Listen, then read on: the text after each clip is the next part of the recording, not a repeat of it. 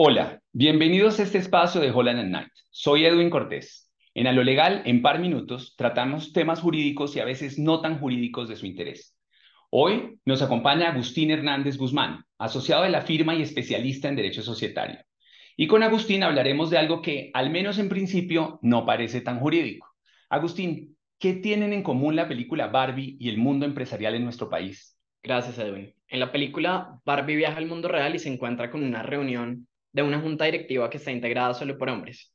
La película hace una crítica de la poca participación que tienen las mujeres en los altos cargos y en la administración del mundo empresarial. Algo similar pasa en Colombia. Según la última encuesta nacional de equidad de la ANDI, la participación de las mujeres en juntas directivas es apenas del 33% y su participación en cargos de primer nivel es del 34.3%. Además, en la gran encuesta integradora de hogares del 2021, solo el 51% de las mujeres en edad de trabajar hace parte de la fuerza laboral, mientras que los hombres tienen una cifra del 72%. En otras palabras, los hombres dominan el mundo empresarial colombiano. ¿Qué se puede hacer para cambiar esto desde el Estado, por ejemplo? El Estado generó incentivos para aumentar la participación de mujeres en todo el mundo empresarial. Por ejemplo, la ley de emprendimiento cuenta con elementos que favorecen la incorporación de empresas de mujeres y la contratación pública con empresas de mujeres. Pero el rol del Estado en este asunto es limitado porque, a diferencia de lo que hacen en el sector público, no se puede obligar a las empresas a cumplir con cuotas de participación de mujeres. Así lo ha establecido la Corte Constitucional, protegiendo los derechos a la autonomía y a la libre asociación.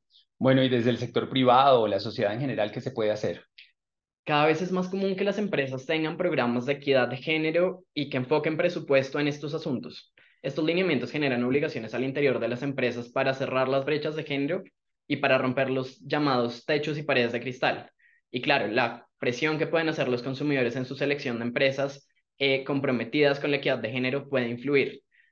Pero mientras las mujeres siguen asumiendo la mayoría de las tareas eh, domésticas y de cuidado del hogar, seguirán estando en desventaja frente a los hombres en el mundo empresarial.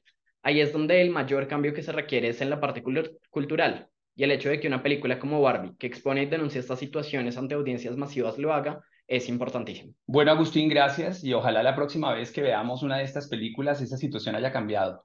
No en la película, sino en el mundo real. En Holland and Night les damos las gracias por acompañarnos y esperamos que escuchen nuestro próximo episodio.